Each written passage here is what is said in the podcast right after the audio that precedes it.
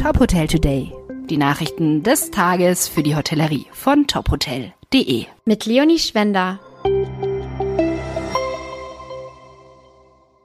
Dieser Podcast wird Ihnen präsentiert von FIBO, der weltweit größten Messe für Fitness, Wellness und Gesundheit. Die FIBO 2024 bietet ein verlockendes Angebot für die Hotelbranche mit attraktiven Fitnessangeboten, die neue Umsatzpotenziale eröffnen. Mehr erfahren Sie auf fibo.com.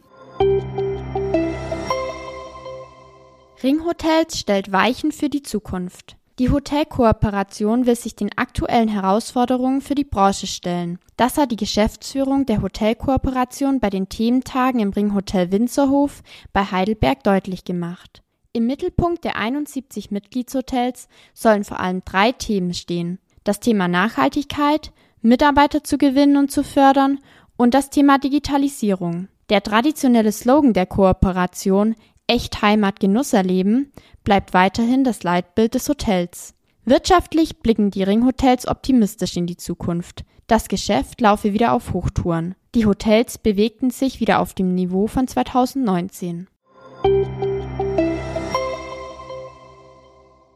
Gastronomie mit Zukunftssorgen. In Brandenburg sind viele Gastgeber mit der Sommersaison zufrieden. Das ist das Ergebnis einer Umfrage der Industrie- und Handelskammer. Große Sorgen bereitet den Tourismusanbietern aber die kommende Wintersaison. Preise für Übernachtungen und Speisen dürften für Urlauber und Restaurantbesucher teurer werden. Die Tourismuswirtschaft sieht die größten Risiken laut der Umfrage künftig bei den Energie- und Einkaufspreisen. Die Branche belastet außerdem noch zwei weitere Themen die mögliche Rückkehr zu 19% Mehrwertsteuer in der Gastronomie und die fehlenden Arbeitskräfte. Fast die Hälfte der befragten Unternehmen gab an, dass sie offene Stellen derzeit nicht besetzen kann. Die IHK hatte von Mitte September bis Anfang Oktober mehr als 600 Unternehmen befragt.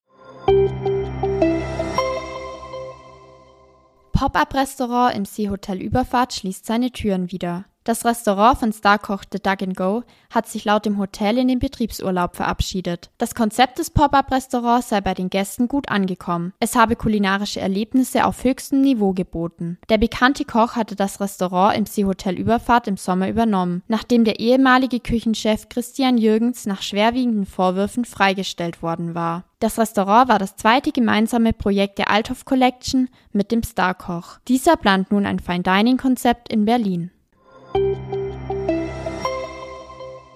Weitere Nachrichten rund um die Hotelbranche finden Sie immer auf tophotel.de. Folgen Sie uns außerdem gerne auf Instagram, Twitter, LinkedIn oder Facebook, um nichts mehr zu verpassen.